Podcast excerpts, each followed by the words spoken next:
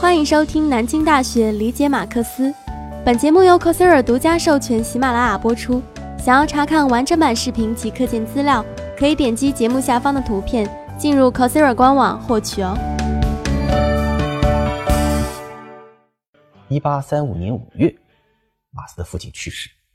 这让马克思选择职业的压力陡然举迫起来。他原本想听从自己内心的一些号召，从事一些具体的行业，但是却遭到鲍威尔的反对，因为鲍威尔马上就要去。波恩大学任教，他允诺帮助马斯在波恩大学呢获得一个哲学讲师的职位。思前想后，最终，一八三九年初，马斯就听从了鲍威尔的建议，决定去做大学老师，决定撰写一篇博士论文，以去争取这个职位。一八三九年初到一八四零年初，马斯就一直在准备自己的博士论文。他最初的想法比较简单，就打算写一篇关于古希腊哲学家伊壁鸠鲁的哲学的整个的一个述评性的论文。但是随着他的研究工作的不断的深入，他最后做了一个重大决定，就是打算在较为完整的古希腊哲学史的这样一个背景上呢，对伊壁鸠鲁的哲学进行一种比较研究，就是从原来的简单的述评到比较研究，这是一种推进，这是一种深化。一八四零年七八月到一八四一年三月，大概也有一个七八个月时间吧。马斯就创作了题为《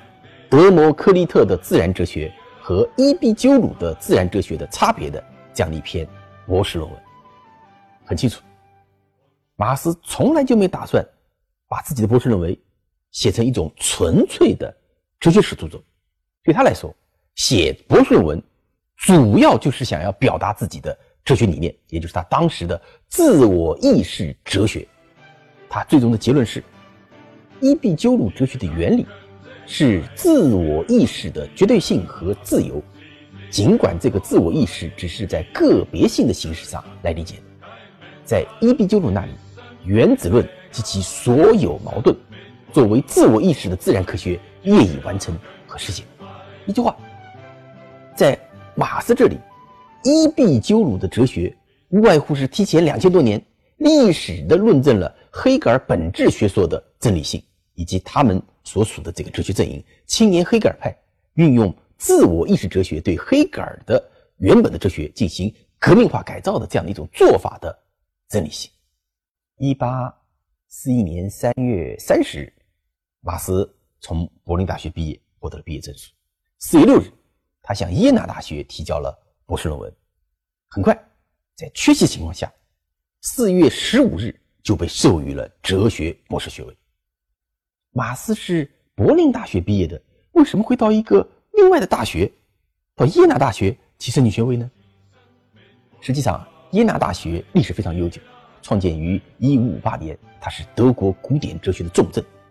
当年，黑格尔就是在这里创作了著名的精神现象学。而在马克思毕业的时候，柏林已经出现了敌视青年黑格尔派的这样的一种思想氛围、政治氛围，所以在这种情况下，马斯向亲黑格尔的耶拿大学去申请学位，是一个明智之举。